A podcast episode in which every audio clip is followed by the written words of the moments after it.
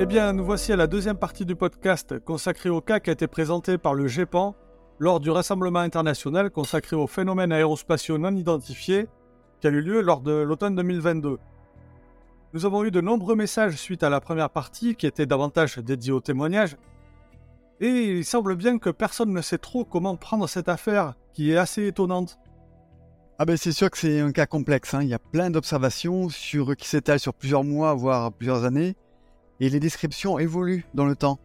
Et alors tout ça est très très bien sourcé, très bien documenté par la témoin, mais parfois trop des fois, au sens où il faut démêler une masse d'informations parfois pas toujours cohérentes.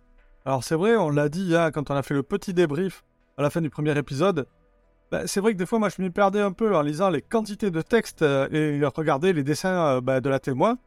Et je me demande vraiment, euh, comme pas mal d'auditeurs en fait, bah, comment le GEPAN va mener l'enquête. Bah, tout d'abord, d'une façon classique, euh, l'enquêteur est mandaté et il va commencer à faire son enquête à distance en utilisant euh, toute une panoplie d'outils numériques et puis bien sûr son téléphone pour joindre le témoin. Et euh, il faut savoir aussi que si le cas pose problème et résiste à ses premières analyses, il existe au GEPAN des méthodes de travail collectif entre enquêteurs. Et c'est ce qui s'est passé dans ce cas. Et on va le voir, je dévoile un peu la fin, mais ce cas a été résolu de façon, de façon collégiale. Bien, alors que s'est-il passé sur le balcon de cet appartement en banlieue parisienne? Qu'est-ce que Madame T, on en reparlera, dont la parole n'a jamais été mise en doute, a vu? Euh, Eh bien, nous avons la chance d'avoir les deux enquêteurs qui ont permis de résoudre ce cas avec nous. Nos auditeurs les connaissent déjà, puisqu'il s'agit d'Antoine et Gilles, et nous les avons déjà reçus dans ce podcast. Et je propose ben, qu'on aille sans tarder les rejoindre. Chaque année, des centaines de personnes sont témoins de phénomènes aériens non identifiés. Ces observations les bouleversent et vont jusqu'à changer leur regard sur notre place dans l'univers. L'histoire que vous allez écouter s'est réellement produite et a été consignée dans les rapports du GEPAN. Bonjour, je suis une dame habitant à qui a vu pendant deux soirs, euh, deux soirs des objets bizarres dans le ciel. Aujourd'hui, dans les dossiers OVNI, le cas présenté au CAIPAN.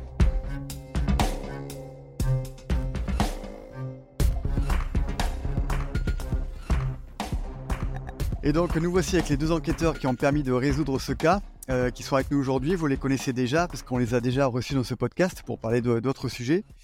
Euh, il s'agit de Antoine Cousin et Gilles Munch. Donc bonjour à tous les deux. Bonjour. Bonjour à vous.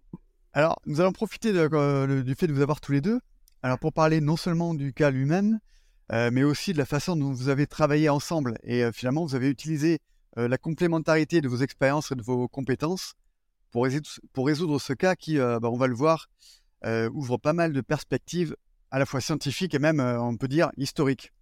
Alors, on va procéder dans l'ordre. Antoine, c'est toi qui avais été mandaté pour mener l'enquête. Alors, comment tu l'as abordé? Hum, c'est typiquement, je, je dirais, euh, par rapport à toutes les enquêtes terrain qu'on fait, c'est-à-dire que euh, une fois que la mission euh, est assignée à l'enquêteur par le GEPAN, il faut en tout premier lieu vérifier qu'on dispose bien de toutes les infos utiles et si besoin solliciter le témoin pour un complément par mail ou par téléphone. Et ensuite, on s'attache à la, à la, rédaction du rapport proprement dit, en débutant par une présentation du contexte, donc lieu, date, nombre de témoins, contact avec le GEPAN, documents envoyés, circonstances de la prise de connaissance du cas par le GEPAN. Ça peut être un questionnaire ou un procès verbal. Donc là, en l'occurrence, c'était un questionnaire. Un questionnaire manuscrit puisque le témoin n'était pas du tout familier avec les outils informatiques, donc il a tout rédigé à la main. Et on expose aussi tous les contacts qui ont été éventuellement pris, les démarches effectuées. Par exemple, euh, si on fait une demande de restitution de traces radar par le CNOA, etc. Ensuite, on fait un état des lieux de l'environnement, donc une situation géographique et météorologique, typiquement. Euh, et selon le, type d'observation, on peut faire un complément euh, aéronautique, astronomique ou astronautique. On dispose de nombreux outils, hein, euh, comme vous le savez, pour établir ces situations.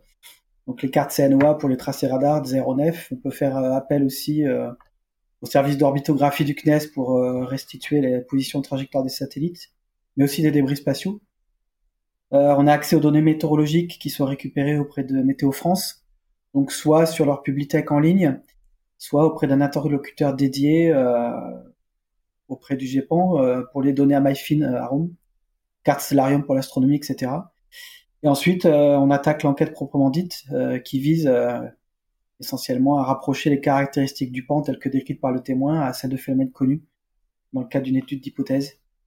Donc euh, là, pour ce dossier-là, euh, si tu veux, euh, l'enquête distante que, que j'ai commencé à mener m'a assez vite orienté vers, vers une observation de planètes, en l'occurrence Jupiter.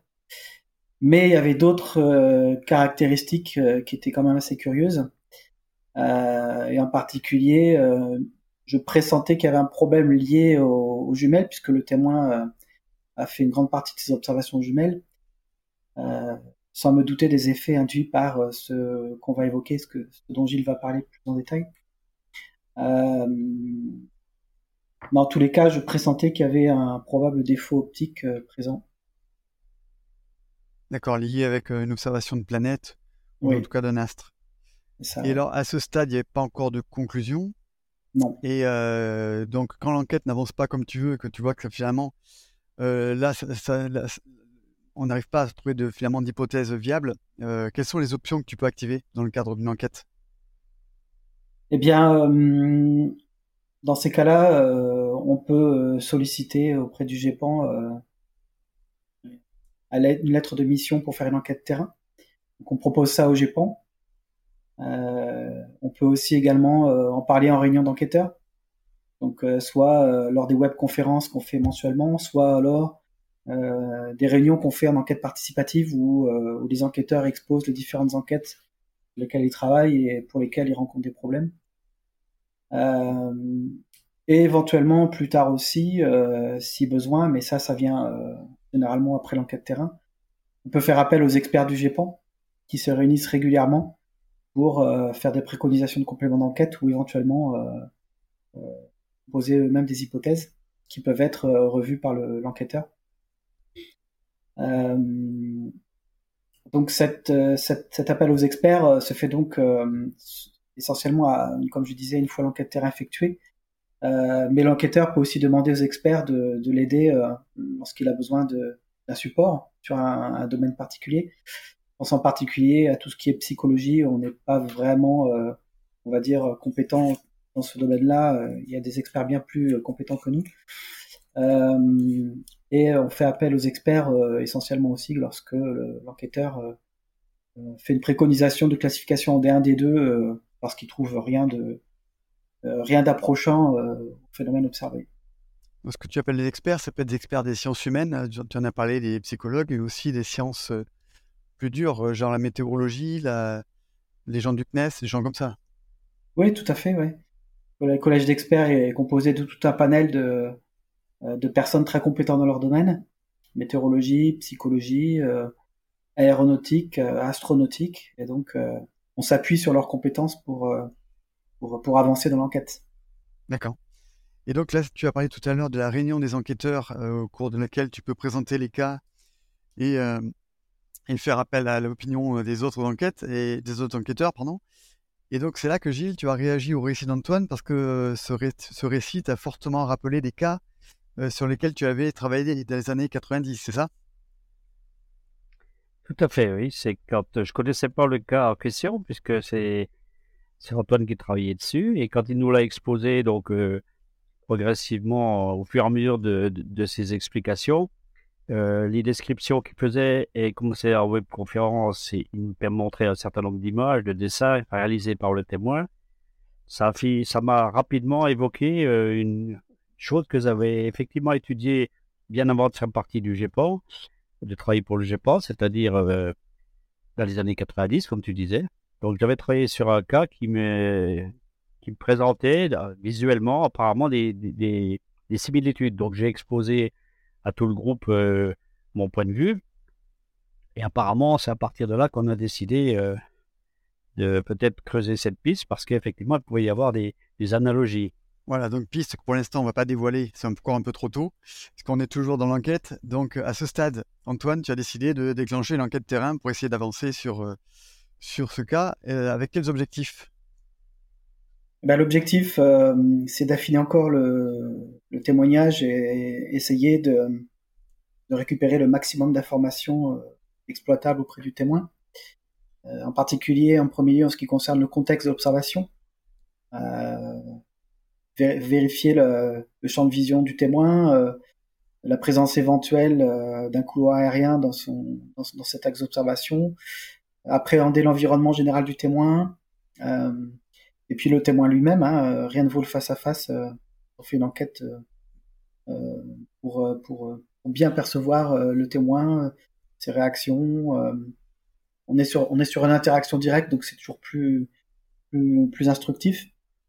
Et le deuxième objectif principal, comment soupçonner un problème potentiel avec les, les jumelles utilisées par le témoin, c'est d'obtenir auprès d'elle euh, une autorisation de prêt euh, afin de, de, éventuellement faire des essais ou des tests au CNES, euh, mais aussi, comme elle a réalisé beaucoup de dessins et beaucoup de photographies de ce qu'elle observait, d'obtenir une autorisation de d'utilisation de, de, ces dessins de ces photographies pour, pour creuser les hypothèses. D'accord. Donc te voilà chez le témoin à Sergi. Alors comment ça s'est passé? Ah ben, ça s'est passé très bien. Euh, le témoin, comme souvent, était très content de nous voir. Euh, ils sont ravis la plupart du temps qu'on s'intéresse à eux. Euh, et puis surtout que que qu'on ait comment dire qu'il y ait cette cette crédibilité, si vous voulez, attachée au GEPAN, qui une espèce d'aura qui, qui est, je pense, qui a son importance pour les témoins. donc, elle a été très coopérative il n'y a aucun problème. Euh, euh, elle a accepté de tout à fait de, bonne foi de, nous accorder toutes les autorisations nécessaires, euh, aussi bien pour le prêt des jumelles que pour l'autorisation de diffusion, d'utilisation en tous les cas de, de ces dessins, de ces photographies.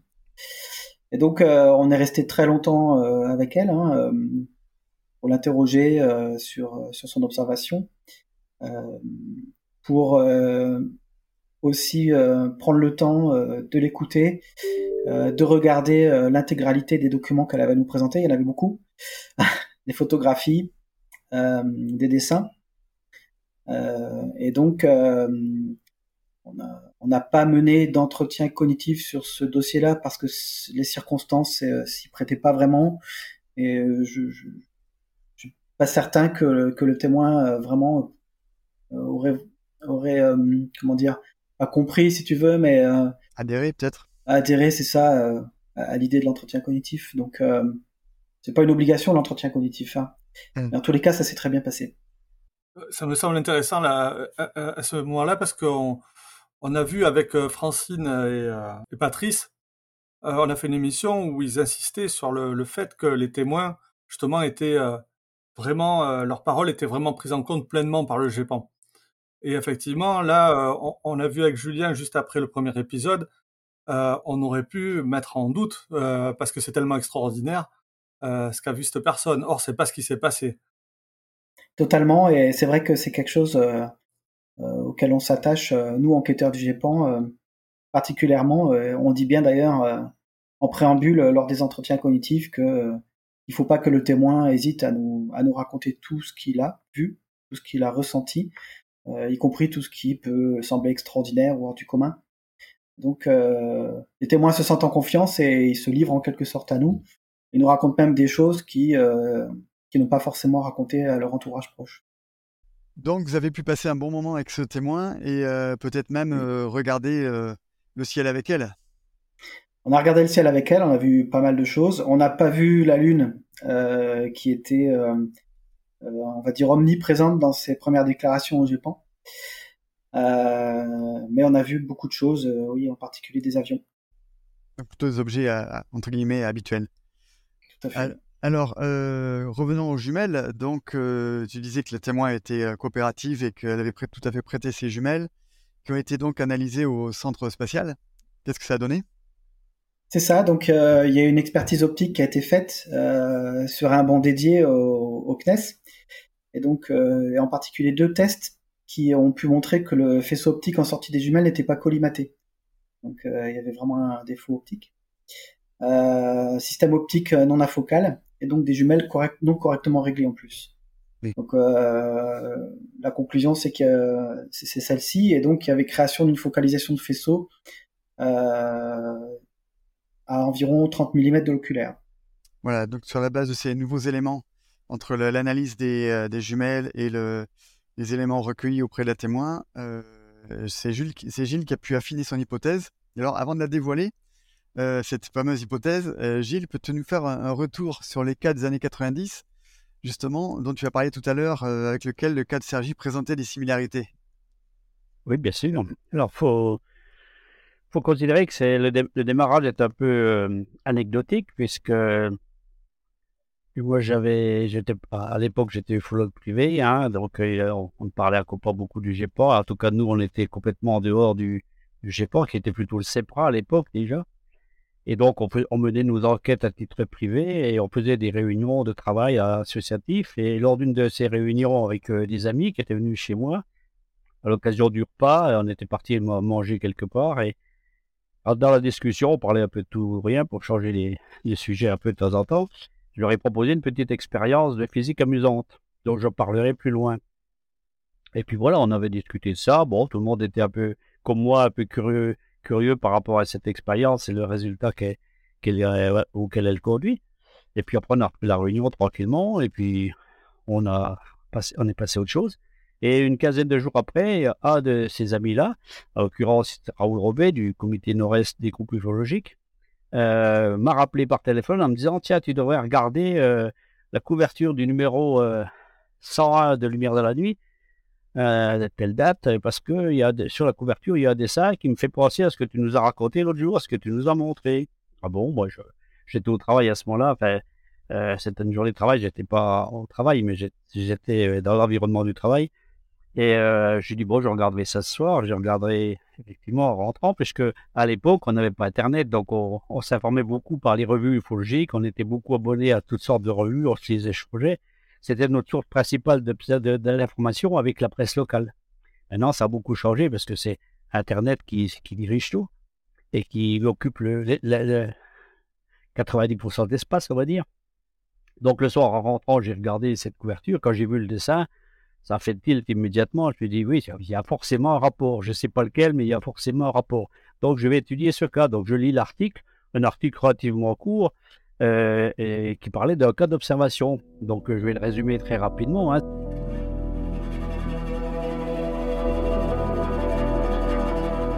Ça se passait en 68, 1968, donc c'est vieux déjà comme cas, c'était au mois de décembre.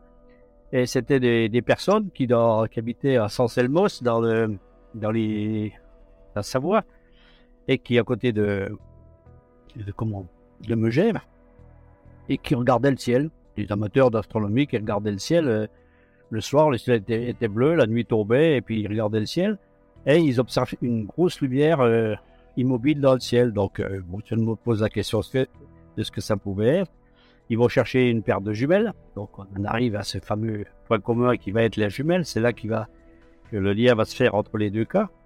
Euh, ils se passent les jumelles, ils observent, et curieux d'observer quelque chose de bizarre.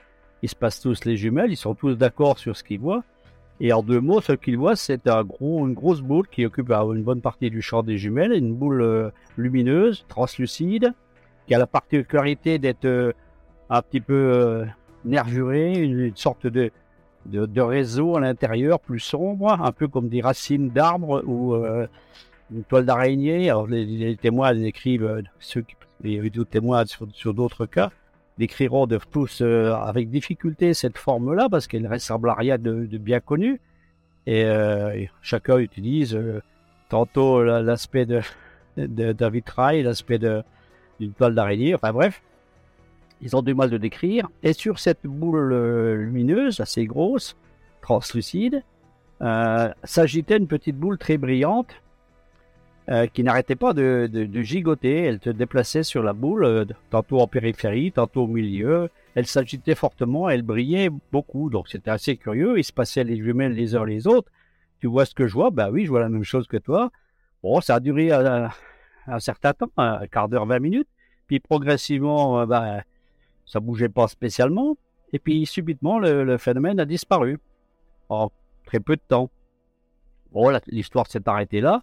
Ils ont témoigné à des ufologues privés à l'époque. C'est passé dans la lumière dans la nuit. Et les enquêteurs concluaient que c'était inexplicable, que c'était assez fantastique parce que le ciel était parfait, euh, les conditions étaient parfaites, il y avait beaucoup de témoins. Bon, euh, c'était totalement inexplicable. Et puis ça était resté là sur ce, sur ce cas-là.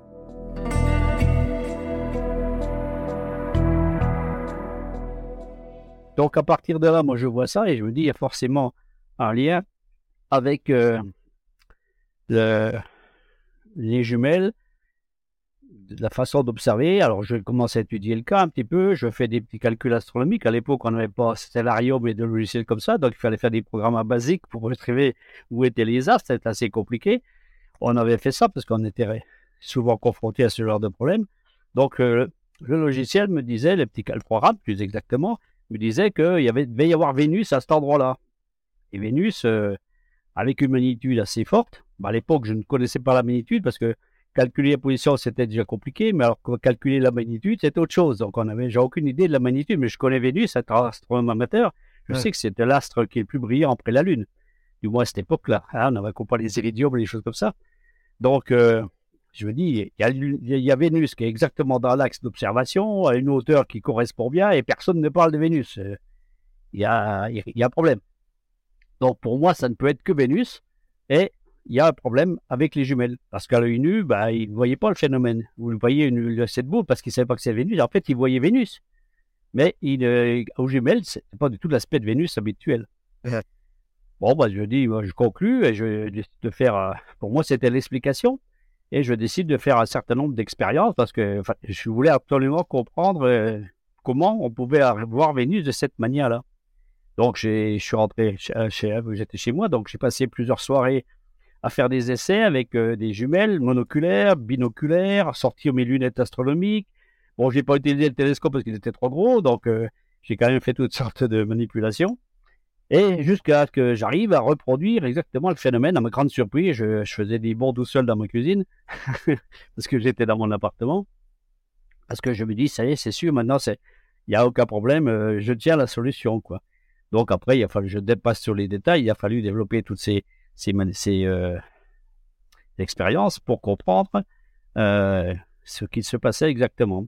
Donc j'ai réussi à reproduire le, phénomène, et puis bon, j'en ai fait un petit article dans la revue qu'on éditait à l'époque euh, du, Cercle Vosgien à Lumerdy, mais euh, on, on, venait était intégré au comité nord-est des groupements ufologiques. On venait justement de, de créer une revue, parce qu'on avait chacun une revue différente, hein, et puis on avait décidé de regrouper euh, tout ça en une seule revue, qui s'en appelait Les Mystères de l'Est. C'était le numéro 1, donc c'était des articles du numéro 1 de, des Mystères de l'Est. Et puis voilà, le, cas, le cas expliqué. J'ai fait un article qui détaillait un petit peu mes expériences et petite expérience de physique était à l'origine de tout ça, dont je parlerai après. Et euh, on en était resté là, jusqu'à ce que quelques un an ou deux après, euh, celui qui m'avait attiré l'attention sur la couverture de Lumière de la nuit, qui lit aussi beaucoup de revues, me renvoie un autre message en disant tiens, c'est un, mail cette fois-ci, euh, parce qu'on avait évolué entre temps. et donc il me dit regarde voir là, parce que je pense qu'il y a encore un truc qui me fait penser toujours à ce, cette histoire-là. Donc, effectivement, je, je cherche cette revue. C'était une revue euh, belge. Non, c'était une revue française, mais qui, traitait d'un cas belge.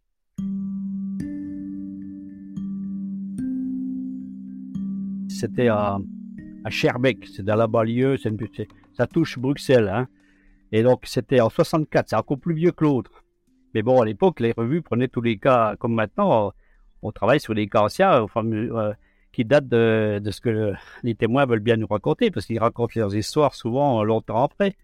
Donc à Scherbeck, c'était pareil, une soirée, euh, tombée de la nuit, les gens étaient dans leur appartement, c'était un couple. Subitement, ils voient une lumière assez, assez vive au-dessus des maisons voisines, donc par la fenêtre. Donc c'était la dame, elle appelle son mari, il regarde les deux, euh, bon, qu'est-ce que c'est que ce truc? Il faisait pas très beau, le ciel était, était très couvert, et donc euh, ça disparaissait, ça revenait, ça disparaissait. Euh, un petit peu plus à droite ou un peu plus à gauche. Généralement, de plus en plus, c'était généralement un peu plus à droite, parce qu'à chaque fois. Et avait tendance à être toujours un peu plus bas. Donc, ils sortent les jumelles, parce que le, monsieur avait des belles jumelles aussi. Donc, ils sortent les jumelles. Et là, qu'est-ce qu'ils voient aux jumelles? Bah, Une grosse boule, euh, grosse boule avec un aspect euh, qui décrivent un petit peu avec des alvéoles, un peu comme une balle de golf. Hein, quand vous voyez une balle de golf blanche, ça fait comme des petits dés dans l'alvéole. Donc ça leur fait penser à ça, c'est leur façon de l'écrire. Et dessus, une petite, euh, une petite boule lumineuse qui s'agitait. Donc cette petite boule, c'était pas vraiment une petite boule, pour eux c'était une petite soucoupe. Un peu la forme allongée comme une petite soucoupe. Donc je ne sais pas s'ils avaient déjà une imagerie de soucoupique dans la tête ou pas, mais comme s'il y avait une petite soucoupe, ou alors c'est les ufologues qui l'ont traduit comme ça, peut-être aussi, quand ils ont fait l'article sur l'observation, qui s'agitait. Donc ça a duré également un certain temps, une bonne demi-heure, et puis finalement ça, a disparu un peu nettement plus à droite et, et sensiblement plus bas. Donc moi, pareil, quand je vois ça, je me dis, il n'y a pas de souci vu la ressemblance. Il faut pas chercher, je suis, prêt à parier qu'il y avait use dans le coin. Je fais les calculs cette fois avec un logiciel euh, plus évolué.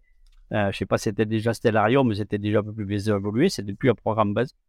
Et là, il, ben, bingo, il y avait Vénus qui était exactement là, en pleine magnitude, euh, magnitude moins 4,3, donc euh, c'est proche de son maximum. Ok, ça pouvait pas y avoir de doute, c'était forcément Vénus et c'est forcément le même phénomène. Et comme j'avais, on avait compris euh, le phénomène, euh, bah, c'était la même explication. Donc ça, c'était le deuxième cas euh, qui qui s'est produit. Et puis pendant plusieurs années, on n'en parlait plus. Quoi. Pour nous, c'était un truc qui était produit assez, assez rarement et on avait la solution. Donc si on est tombé sur le même cas, on perdrait pas beaucoup de temps à le résoudre. Et euh, ensuite, euh, moi, j'ai eu l'occasion de faire une.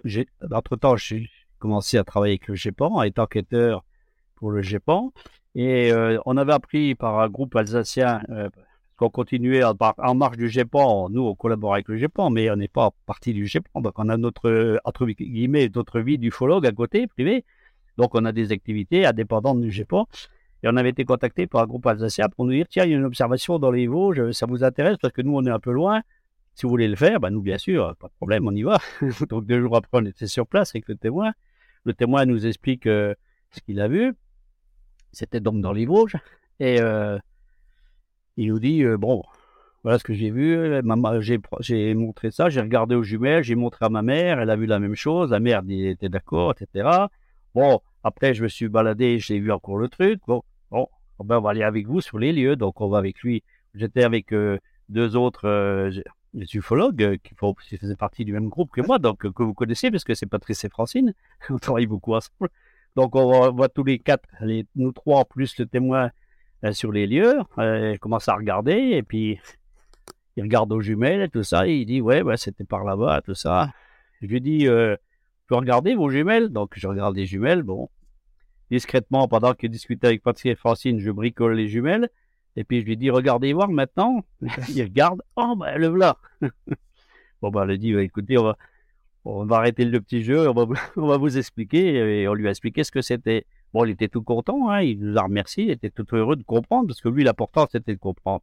En fait, c'était pas Vénus, c'était Jupiter. C'est un peu moins lumineux mais c'est le même phénomène, quoi. Si ça marche avec euh, Jupiter, avec Vénus, ça marche aussi avec Jupiter et, et d'autres astres qui seraient assez brillants. Ah, bien sûr. Donc, euh, finalement, tu sais faire apparaître des ovnis, quoi. Je retiens voilà, c'est ça. Alors après, il n'y a pas eu d'autres cas jusqu'à ce que, justement, on, discute avec, euh, avec Antoine qui nous présente ce, ce fameux cas-là de, de, de Sergi.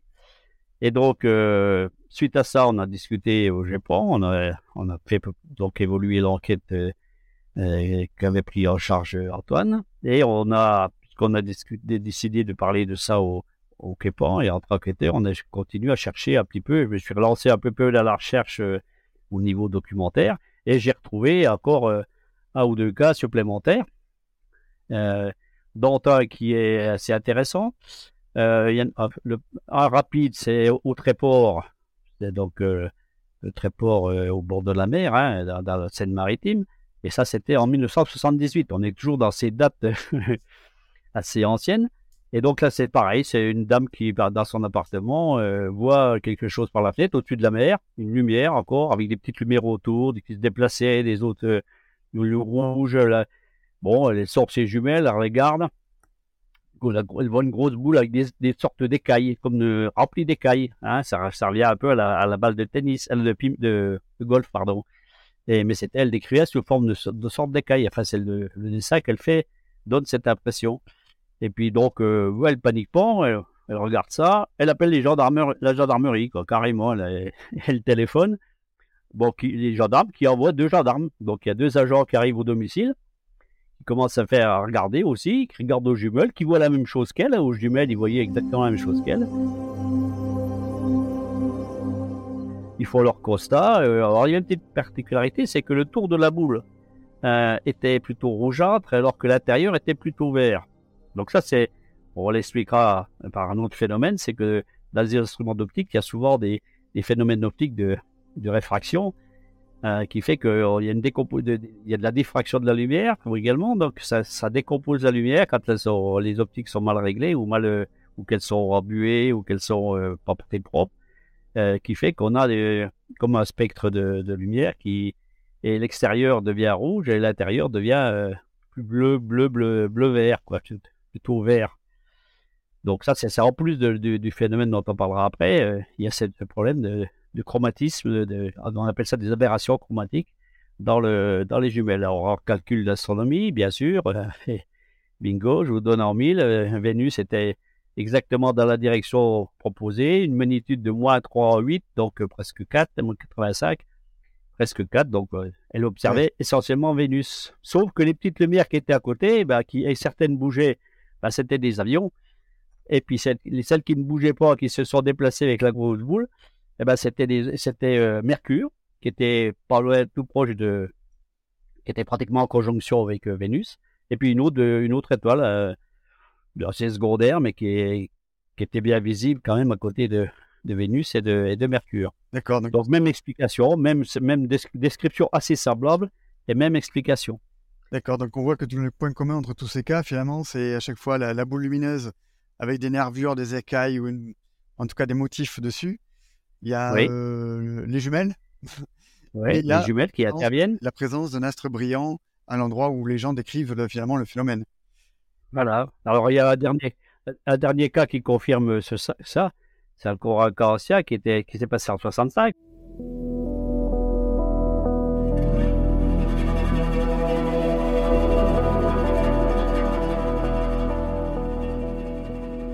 Le cas cité maintenant par Gilles fut en son temps très médiatisé par la presse, la radio, la télévision. Il s'agissait d'une observation survenue à Fermaincourt-Cherisy, dans l'Eure-et-Loire, à une soixantaine de kilomètres de Paris, le 19 août 1965. Parmi les huit témoins adultes qui observèrent une forte lumière à l'horizon ouest-sud-ouest pendant plus d'une demi-heure, personne ne parlera de Vénus qui pourtant était bien présente ce soir-là avec une magnitude de moins 3,22, donc elle était très brillante.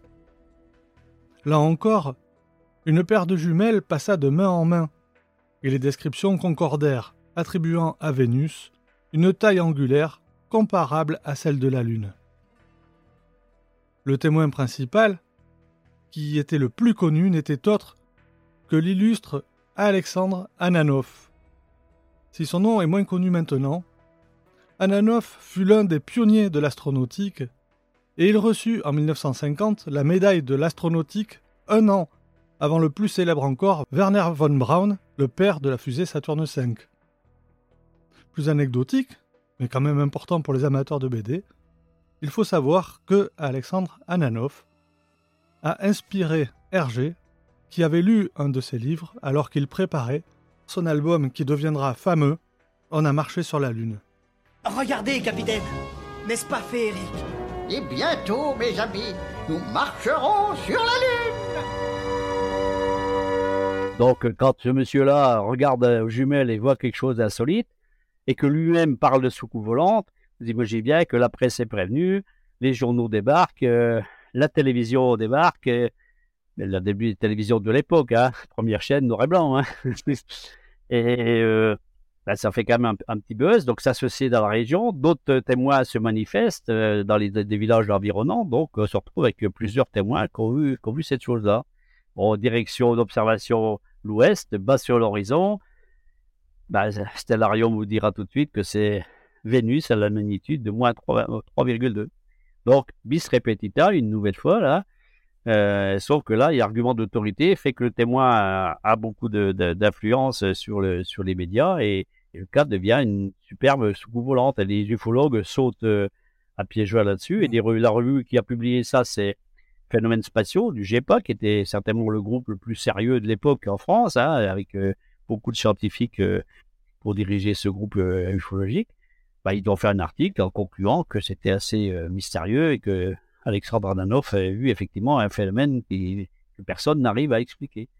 Donc voilà, alors de l'échantillonnage de cas qu'on a trouvé, euh, il y en a encore un autre très anodin, mais c'est pas la peine de le raconter. Vous, vous comprenez bien le système. Donc euh, voilà, on s'aperçoit que c'est quelque chose qui est pas fréquent, mais qui est récurrent et qui se présente toujours à peu près avec les mêmes, euh, les mêmes schémas, les mêmes caractéristiques, ce qui fait que maintenant, si on trouve un cas comme ça, on devrait pouvoir l'identifier assez facilement et on va certainement trouver au fil de nos recherches euh, sur les cas passés ou les cas qui peuvent arriver, comme celui du GEPOR de, donc de, Chergy qui est arrivé tout à fait euh, vers le flot habituel. C'est ça. Donc si on revient à ce cas-là, effectivement, on voit beaucoup de similarités avec, euh, avec les, cas les quatre cas que tu as évoqués.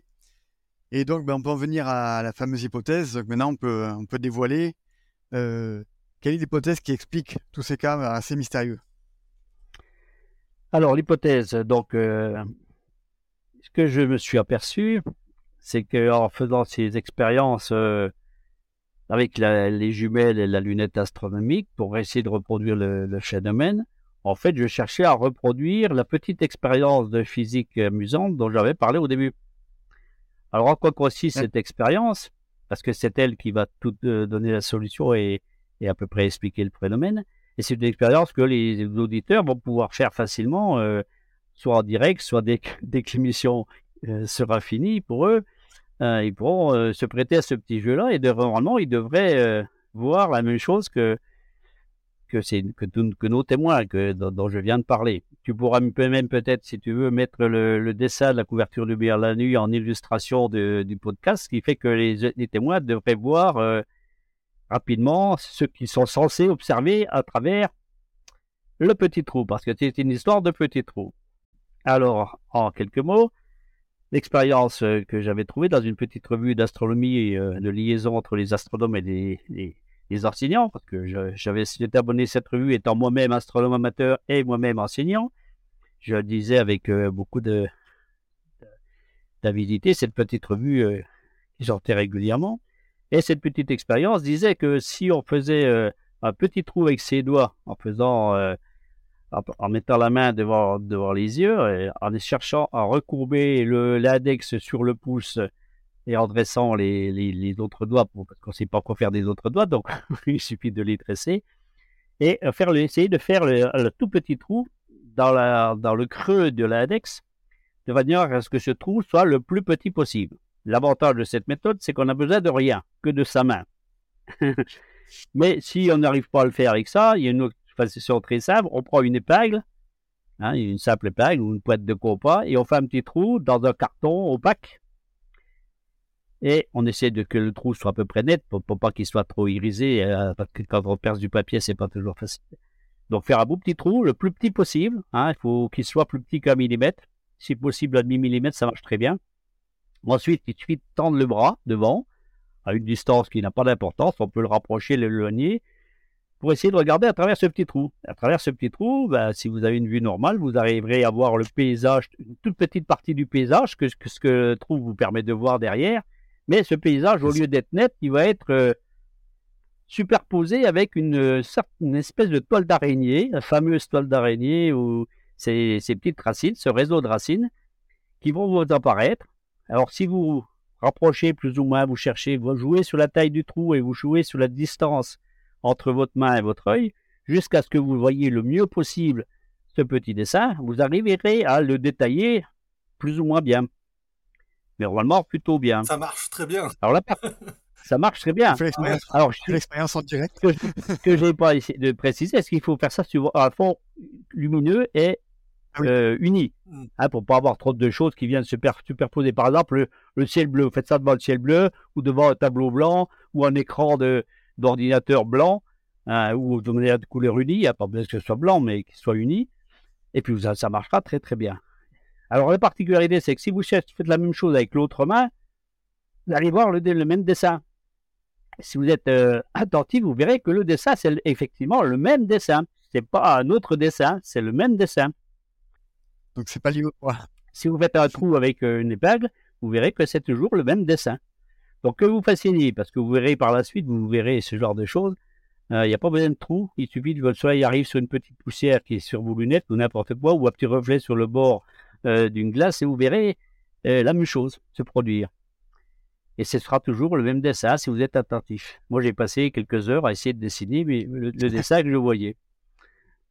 Alors, pourquoi toujours le même dessin Et à quoi peut correspondre ce dessin? Alors moi, pareil, je, je suis pas assez malin pour trouver ce que c'est de moi-même. Donc j'ai gratté un petit peu dans la documentation. À l'époque, il n'y avait pas Internet, donc pris des contacts. Je me suis rendu au centre de documentation pédagogique. Je suis, j'ai contacté une amie qui était travaillait dans le milieu médical, qui m'a donné des adresses. J'ai dû contacter un laboratoire euh, pharmaceutique euh, qui travaillait dans la, dans la médecine, qui m'a renvoyé de la documentation. Et j'ai comme ça appris qu'il existait des phénomènes optiques qui portent un nom bizarre, on appelle ça la vision optique, des phénomènes optiques qui sont perceptibles avec l'œil dans certaines conditions particulières d'éclairage. Et donc, euh, j'ai lu un petit peu cette documentation, j'ai fait un certain nombre de petites expériences que j'avais trouvées, d'autres expériences, parce qu'on peut faire des choses assez amusantes, en faisant passer une, une épingle devant le, devant le, le, petit trou ou derrière le carton, derrière le petit trou, et on s'aperçoit que l'épingle, dans un cas, la voit monter quand elle monte, descend, et dans l'autre cas, on la voit bien monter quand elle monte. Alors, comment expliquer ça? C'est pareil, il y a de quoi se creuser la tête un petit moment. Euh, on voit d'autres choses, mais j'ai pas le temps de les expliquer, ce serait beaucoup trop long. Donc, là, de petits phénomènes comme ça. Donc, j'ai réussi à avoir un petit peu de documentation sur les optiques, et le fait de de l'enquête de Sergi nous a fait creuser avec le GBOR un petit peu plus les choses, trouver un peu plus de documentation parce que maintenant on a euh, Internet et on a aussi, aussi l'aide de, certaines personnes du CNES qui nous ont aidé à faire des recherches documentaires. Donc on a trouvé plus d'informations sur ces fameux phénomènes de vision optique. C'est un phénomène qui est multiple. Il y a plein de phénomènes optiques. Celui que j'écris et qui est mise en cause dans cette, dans, cette expérience et dans ces observations, c'est un parmi d'autres phénomènes anthropiques. C'est peut-être pour moi le plus, le plus amusant, le plus rigolo, mais c'est loin d'être le seul. Et on peut les reproduire assez facilement. Alors, euh, d'accord. On arrive à ce que à l'explication globale de ce phénomène précis là, c'est le fait que le petit trou qui est devant, que l'on fait, que l'on met devant les yeux à une certaine distance, euh, se comporte comme une lumière ponctuelle. C'est comme si vous aviez une toute petite source lumineuse qui était très proche de votre œil et qui diffuse des rayons dans toutes les directions. Alors que votre œil, il est habitué à recevoir des lumières, des rayons qui viennent de loin, qui rentrent par la pupille, mais tous, ils sont à peu près tous parallèles les uns les autres.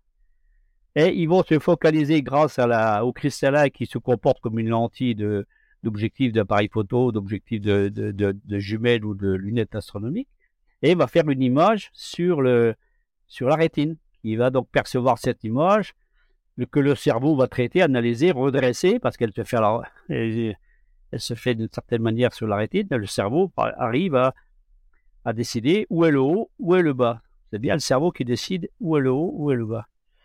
Hum. Euh, où est la gauche, où est la droite. Et donc, le fait de créer ce petit trou, euh, crée une lumière divergente qui va éclairer tout le fond de l'œil, toute la, toute la rétine, mais euh, ces rayons lumineux, au lieu d'être de, de, pouvoir faire une image sur la rétine, parce qu'il y a des rayons qui viennent de plus, plusieurs rayons qui viennent et qui vont converger au même endroit, là chaque rayon a une direction différente puisque c'est une lumière divergente. Donc dès qu'il y a quelque chose qui, qui passe devant un de ces rayons, le rayon est stoppé, net, et qu'est-ce qu'il y a à la place? Une ombre. Parce que quand il y a un, obstacle devant de la lumière, ça fait, vous, vous voyez une ombre. Vous êtes dans le cône d'ombre de cette lumière. Donc en fait, il va se produire la chose suivante, c'est que dès qu'il y a des obstacles devant, entre le trou et votre rétine, tous ces obstacles vont créer des ombres et vous allez voir ces ombres. Alors quelles sont les ombres que l'on voit Normalement, dans cette expérience, ben, ce sont, elles sont assez nombreuses. Il y a plusieurs solutions. Il y a d'abord les défauts du cristallin, puisque le cristallin, c'est une lentille. Mais on ne mettrait pas un cristallin dans une euh, humaine pour faire une lunette astronomique que les, objectifs de, lunettes astronomiques sont bien plus parfaits que le cristallin, qui est constitué de cellules d'arrangement, donc c'est très, pas forcément très homogène et il y a des défauts. Et ces défauts vont créer des ombres. De la même manière, devant le cristallin, il y a, devant la, il y a la cornée, il peut y avoir des défauts dans la cornée, ce sont des tissus translucides, transparents, mais ce sont des tissus constitués avec des cellules. Donc il peut y avoir des défauts, il peut y avoir eu des accidents des, qui ont pu l'abîmer. On a un film lacrymal devant qui va permettre de faire euh, euh, les paupières pour pouvoir euh, ne pas avoir les yeux qui sèchent. Ce film lacrymal, il n'est pas homogène non plus à l'intérieur de l'œil, on va avoir des, ce qu'on appelle des corps flottants. Des, beaucoup de gens qui ont des l'impression d'avoir des mouches, des, choses qui se baladent dans les yeux, c'est des corps flottants. Hein. C'est par, par, exemple des, portions de, des, tissus à l'intérieur de l'œil qui se détachent et qui ensuite flottent dans le, dans, dans le vitré. Et ça peut même aller donc jusqu'à des ombres des vaisseaux sanguins, parce que la rétine est couverte de vaisseaux sanguins, et ces vaisseaux sanguins sont reliés sur la rétine, ils produisent une euh, ombre sur la rétine, que notre cerveau, qui a l'habitude de les voir, élimine automatiquement. Parce qu'il les voit d'une certaine manière. Mais là, il les voit complètement différemment. Il est plus capable de l'éliminer. Il lui faut plusieurs secondes pour réussir à les éliminer. Donc, on arrive à avoir toutes ces ombres qui se cumulent. Il peut y avoir aussi euh, d'autres. Aussi, si vous regardez avec un objectif euh, de lunettes astronomiques, de jumelles hautes, si en plus il y a des défauts sur l'optique de ces appareils-là, ça va venir aussi compléter cette panoplie de défauts. Et tout ça s'accumule, et c'est ça qui va créer euh, toute cette ramification, tous ces dessins assez curieux. Donc chaque personne qui se passe les jumelles, ils voient tous quelque chose d'assez similaire, parce qu'on a les yeux qui sont à peu près tous pareils. Tous nos yeux sont, sont d'un individu à l'autre, sont basés sur le même principe, ont les mêmes problèmes, ont les mêmes défauts. Mais tout le monde, si tout le monde pouvait faire son dessin parfaitement de ce qu'il voit, on aurait toujours des, des dessins qui seraient tous différents comme on a tous des, empreintes digitales différentes. Mais personne ne fait le dessin de façon précise. Donc, euh, tout le monde est d'accord sur le fait qu'il voit à peu près la même chose, il le décrit de la même façon, même en ayant vu des choses différentes. Et c'est ça qui se Donc, finalement, l'hypothèse, oui, c'est que le témoin, enfin, les témoins, finalement, euh, ils voyaient l'intérieur de leur œil. ils voient l'intérieur de leur œil et ils voient tous les défauts de, cet œil et tous les défauts euh, de l'instrument qu'ils utilisent, notamment de la, de la jumelle ou dans notre cas qui, précis, parce qu'en général, tous les cas qu'on a, c'est avec des jumelles, on n'en a pas pour l'instant avec des lunettes astronomiques. Mais on en reparlera peut-être euh, tout à la fin. Ouais, alors justement, parce que je voulais revenir vers Antoine, parce que cette hypothèse-là, est-ce qu'elle est cohérente avec toutes les descriptions qu'on a du témoin? euh, Par exemple, dans ton enquête, il y a quand même, euh, enfin, pas dans ton, enquête, mais dans le témoignage, elle décrit le fait que le, les lumières bougent et même faisaient des sauts de temps en temps. Donc ça, c'est peut-être plus compliqué à expliquer euh, à l'œil nu. Oui, tout à fait. Ben, en fait, euh, il n'y avait pas que le, problème de la vision optique, euh, dans, qui, autrement dit, le problème de la vision optique ne suffit pas à expliquer le, ce qu'a vu le témoin. Ouais, tout le cas, oui. Il y a, d'autres choses. bon, le témoin lui-même avait, avait une vision qui était quand même très bonne avec une presbytie et une myopie assez prononcée, en particulier sur un sur un œil. Euh, donc euh, il y avait euh, probablement un, un, mauvais réglage des jumelles, donc et peut-être une mauvaise utilisation aussi. elle n'était pas habituée, elle n'était pas habituée à utiliser ces jumelles, même si elle est possédée depuis longtemps. C'était des, jumelles très anciennes qui appartenaient à son père. Euh, et ce que tu décris donc dans le, témoignage, euh, c'est assez typique de, ce qu'on rencontre au GEPAN euh, lorsque le témoin observe un point lumineux fixe assez brillant dans le ciel. on appelle ça l'autocinétique. Donc c'est un, un, effet de micromobilité oculaire qui fait que qui donne l'impression au témoin que le, le point lumineux immobile est en fait animé de, de petits mouvements en avant, en arrière, dans tous les sens avec des séquences d'arrêt, donc c'est très probablement ce D'accord, donc là on a un cumul en fait de. Bah, il y avait un cumul de, de, choses, oui. On peut, on peut même ajouter deux, deux choses importantes également, qui sont très présentes dans le cas de Sergi, c'est que la dame, quand elle fait ses dessins, contrairement à, à tous les témoins dont j'ai parlé dans les cas précédents, qui décrivaient tous une belle boule, ah, qui avait des irisations, etc., mais c'était toujours une belle, une belle boule, un cercle en fait, Hein, plus exactement un cercle, parce qu'ils peuvent pas dire si ça relief. La, boule, c'est une construction mentale. En fait, ils voient un cercle lumineux. Mais euh, la dame, elle ne décrit pas toujours un cercle. Parfois, c'est un cercle, mais dans ses dessins, parfois, ce sont des, des sortes de. Comme deux, comme deux, deux, arcs de cercle qui viennent se croiser. Ça fait une sorte de. Comment on pourrait, dire euh, comme un pépin, comme un pépin de, un pépin de pomme, quoi, une, une, ellipse pointue, euh, ou des fois euh, hein? trois quarts de cercle coupé par un autre morceau de cercle. C'est deux cercles qui se coupent, euh, qui peuvent prendre toutes les configurations de deux cercles qui se coupent. Et alors pourquoi ça peut faire ça? C'était aussi une bonne question que qu'il fallait éclaircir. Et en fait, c'est tout simplement en faisant l'expérience, en reconstituant, moi, en cherchant la solution pour l'expérience, j'ai trouvé sans, chercher, parce que ça s'est fait naturellement. Il suffit que l'œil ne soit pas parfaitement aligné avec l'oculaire des jumelles pour que le, le cercle, parce que la lumière qui sort d'une paire de jumelles, c'est ça, ça, ça, fait un cercle lumineux. Et la pupille, elle fait aussi un cercle. Si les deux cercles sont pas concentriques, les deux cercles se coupent, et votre, il n'y a qu'une partie de la, de la lumière qui sort de la, de la jumelle qui traverse votre pupille. le reste est, est, tronqué par le bord de votre pupille. Donc ça peut faire, suivant que votre, votre le désaxage est plus ou moins fort, vous allez arriver à un cercle parfait ou alors carrément le, le pépin de pomme qui est très, qui est très, très allongé, ballon de rugby, un ballon de rugby pointu, quoi. Donc ça, D'accord, donc là, les accidents d'avion, c'est qu'il y a une multiplication finalement de facteurs qui sont sont cumulés.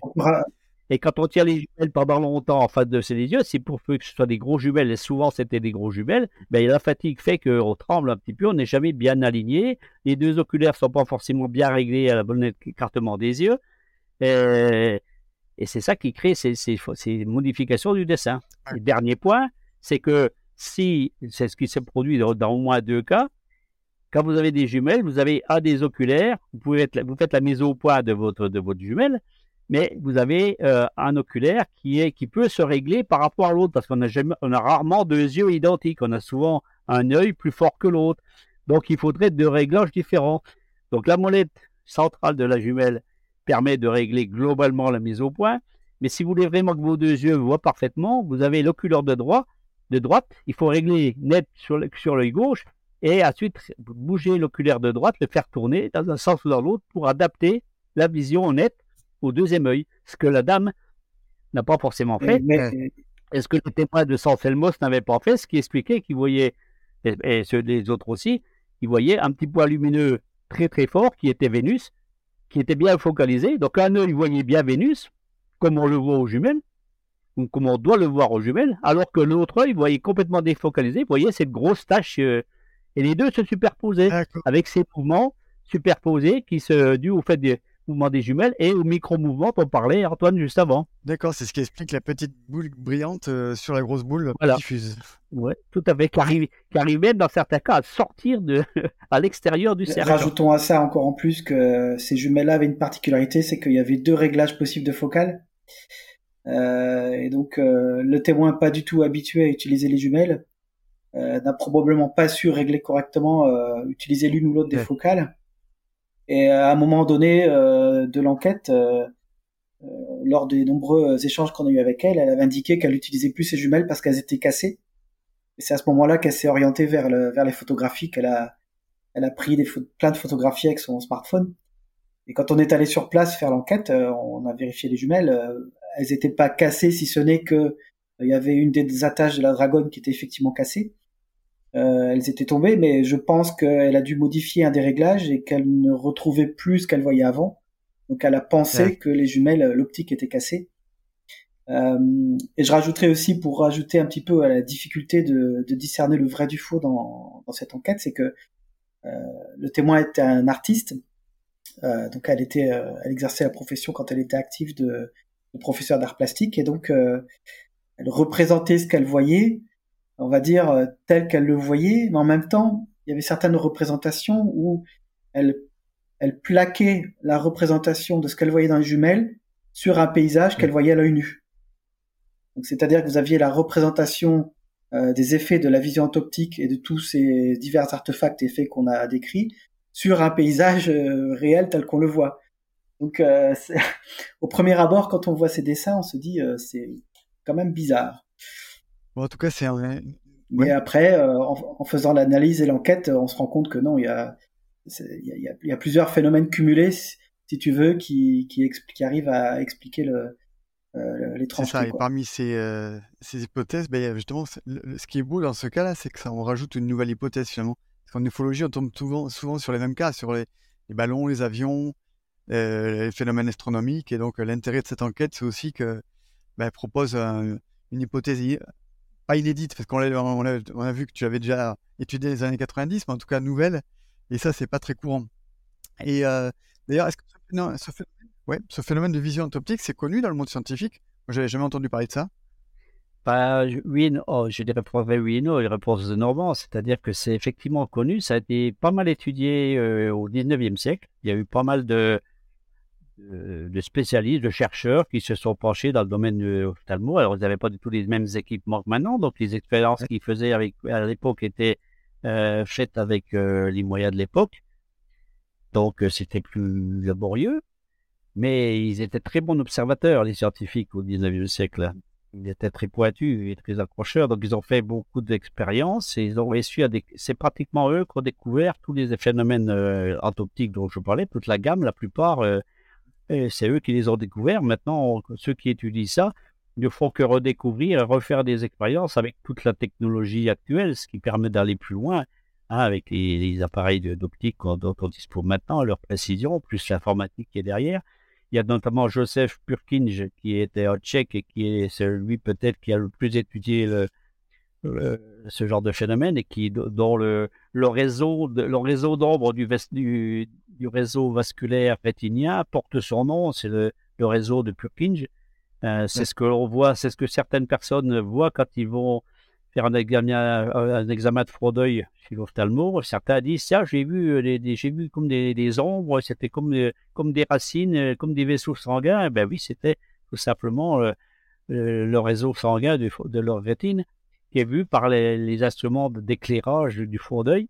Et dans certaines positions de, des appareils, ils perçoivent, ils perçoivent et Francine, qui, dont on parlait tout à l'heure, a fait un examen récemment, elle m'a dit, j'ai très bien vu, le réseau de euh, lors de cet examen.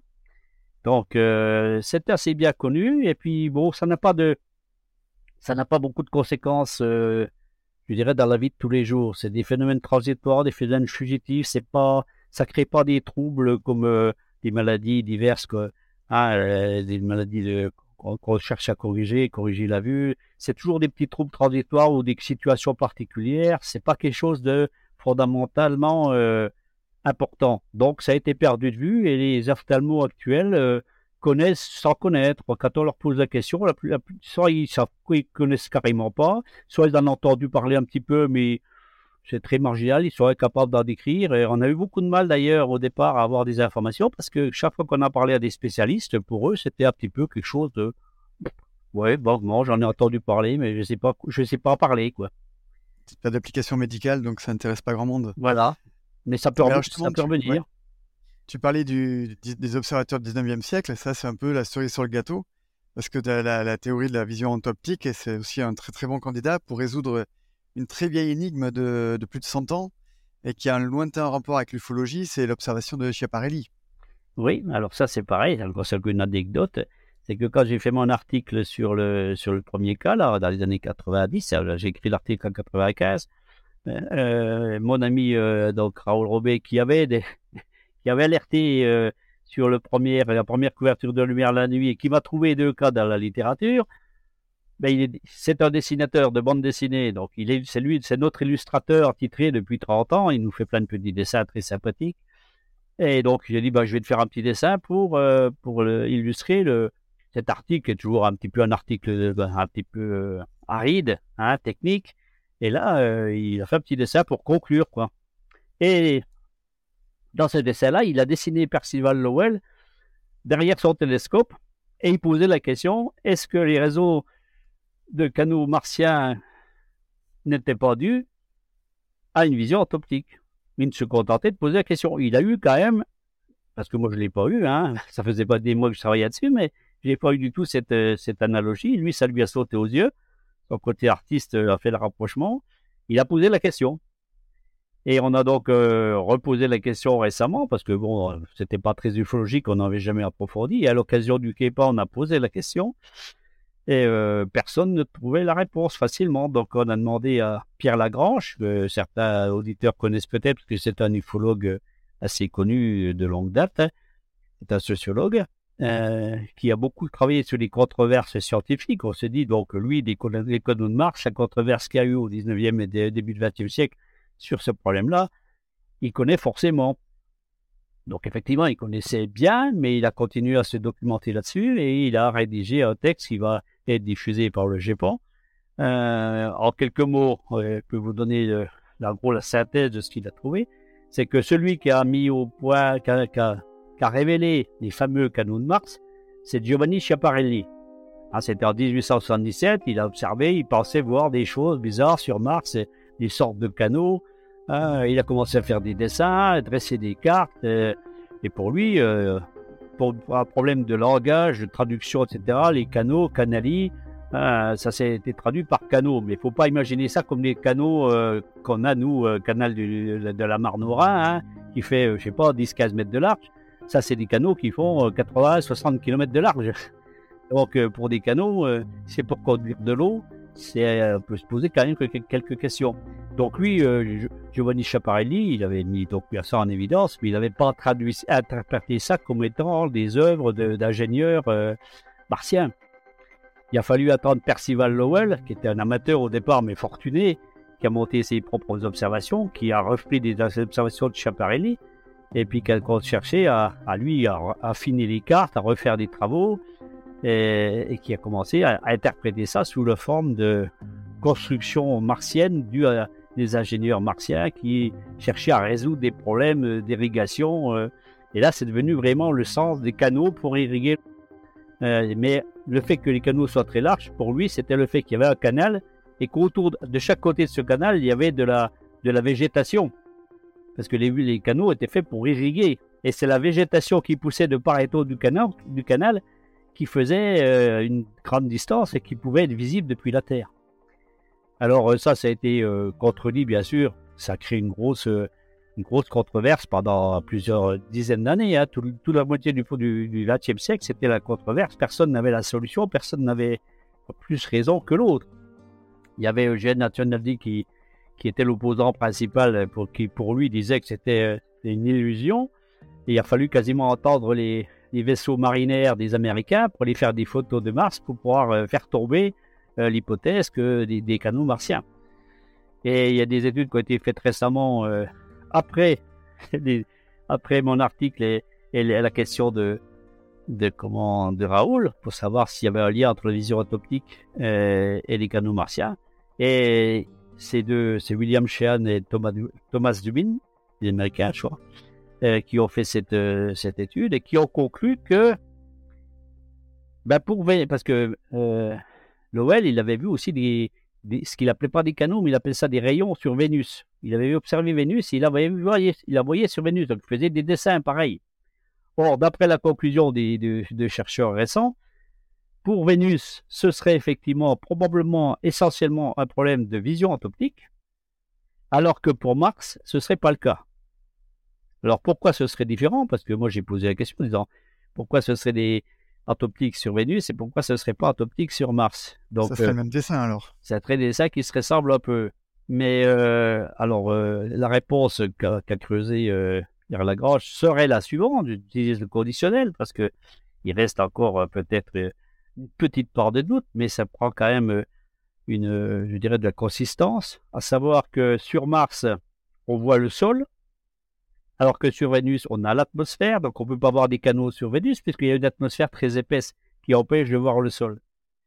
Deuxième élément, deuxième argument, la polémique sur Mars, ça a duré pendant des décennies. Il y a eu beaucoup d'observateurs qui sont arrivés à peu près à un accord sur les cartes. Ils y voyaient à peu près tous les mêmes choses. Ils étaient à peu près d'accord, même s'il y avait des divergences. Alors que sur, sur euh, Vénus, il y a eu très peu d'observateurs. Donc, il n'y a pas eu un consensus. C'est d'observation de quelques-uns qui ont tous été probablement victimes d'un problème de vision optique. Avec un élément supplémentaire, c'est que pour observer Vénus, Percival Lovell, est obligé de, pour bien voir ses, rayons, il est obligé de diaphragmer beaucoup ses lunettes. Donc il avait des grosses lunettes avec des gros diamètres, mais finalement il, il, diaphragmait maximum pour euh, avoir moins de lumière. Donc ça revenait à observer quelque chose de grande focale avec très peu d'ouverture.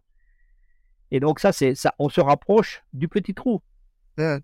Donc on se rapproche de conditions qui favorisent la vision optique. Donc il est très probable que sur les rayons de Vénus, il y a la vision optique soit l'élément majeur, alors que sur Mars, ce serait un autre phénomène. Et lequel phénomène? Ben, Il a fallu attendre les, photos de bonne résolution. Euh, et Anthony a dit qui à la fin, vers 1930, a écrit un livre et a réussi avec des lunettes euh, de meilleure qualité, notamment prêtées par, euh, par l'Observatoire de Paris, Camille Falmarion, etc. Il a eu accès à une lunette beaucoup plus performante qui a permis de voir que c'était probablement une illusion de petites taches. Donc, les, globalement, les canaux pourraient presque exister si vous avez une, photographie de la, surface de Mars, mais relativement floue. C'est-à-dire que si vous avez plusieurs tâches qui sont plus ou moins alignées, bah, l'illusion d'optique fait que vous avez tendance, votre cerveau, à les, à les faire se toucher et à faire euh, comme si des poids, des, une ligne Poitiers que vous voyez de loin, vous créez une ligne continue.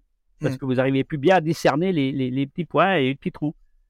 Donc c'est ça qui expliquerait que bah, il y a un consensus pour l'observation des, des, canaux, alors que ce n'était pas des canaux, c'était des petites taches du relief, des irrégularités du relief qui créaient une sorte de, de, réseau euh, qui a été confirmé par les, par les photographies. Comme quoi, le chirurgie, ça m'amène à tout, même à étudier des phénomènes optiques assez pointus comme ça. On rebondit, sur, sur des choses tout à, fait inattendues. Et s'intéresser aux observations de Mars au 19e siècle, enfin, ça amène loin, quoi. Ouais, c'est bon, un petit peu comme le, c'est un petit peu comme le visage de Mars, là, euh, qui a aussi défrayé la conique pendant longtemps. Euh, c'était juste un effet de pareidolie parce que les, les sondes les plus récentes, euh, les plus récentes ont montré que c'était en rien un visage, mais que c'était juste une colline avec des irrégularités de relief et que vu de loin, à mauvaise résolution, ça semblait dessiner oui, on essaie de reconstituer ce qu'on connaît, des canaux, des visages ou des choses comme ça, quoi. Tout à fait, oui. C'est un des côtés intéressants de l'ufologie quand on cherche à creuser des choses pour essayer d'expliquer c'est qu'on s'engage à chaque fois, à chaque observation différente, et je pense qu'Antoine sera d'accord avec ça. On sait pas, sur chaque enquête, on ne sait pas dans quel domaine on va partir. On va être obligé d'approfondir des domaines qu'on ne connaît pas la plupart du temps, parce qu'on n'est on pas spécialiste de. En fait, on est spécialiste de peu de choses. Quand on arrive à être spécialiste une chose de deux, c'est déjà bien. Et puis à quoi spécialiste, c'est souvent mettre entre guillemets.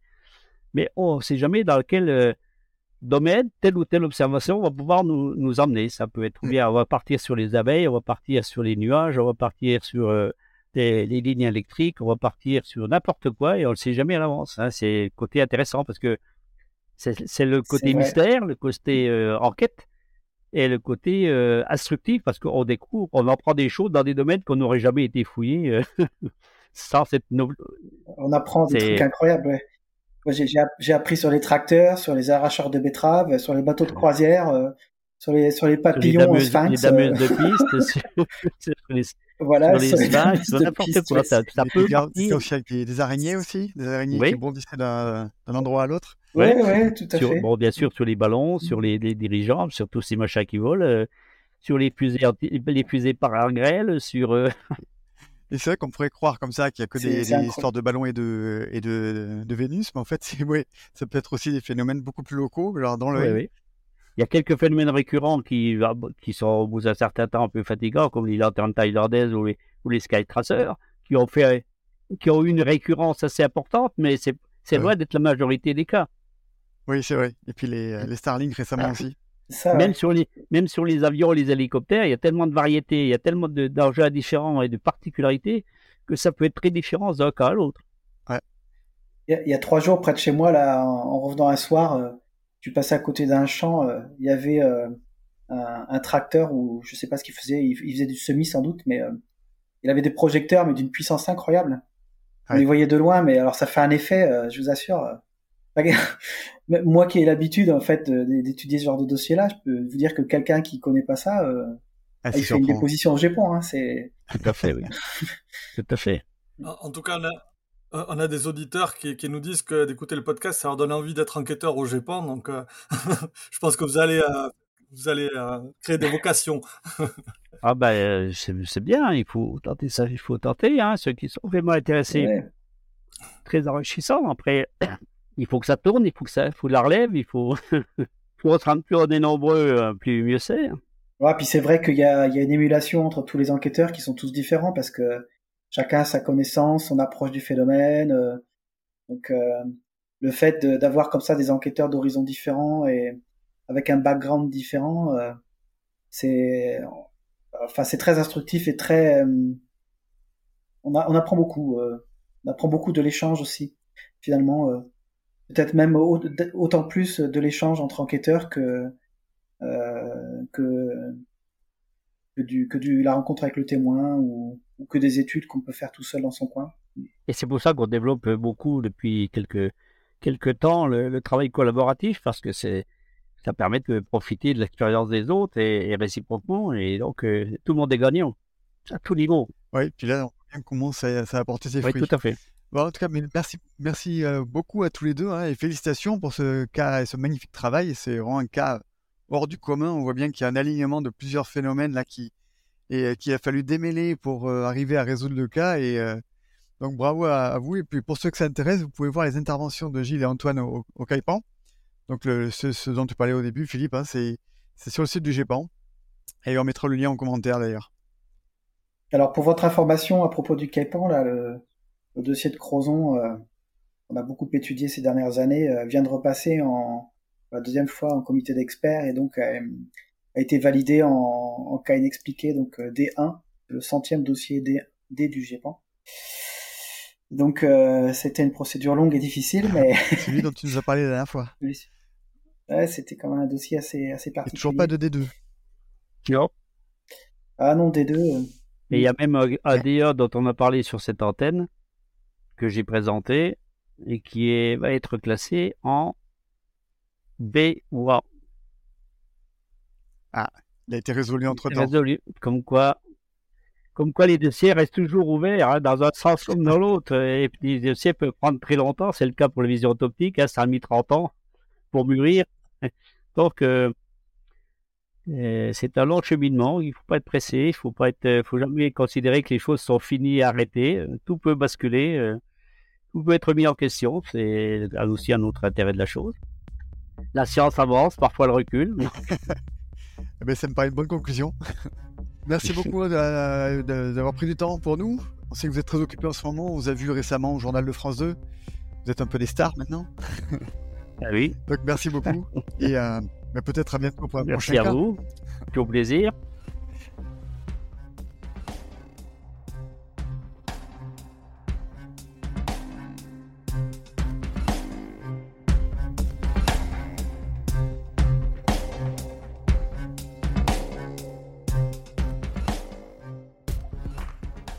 Il est temps maintenant de refermer ce dossier. Satisfait par la conclusion?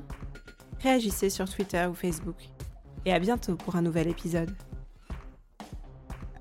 Surtout n'oubliez pas, regardez le ciel et gardez l'œil ouvert.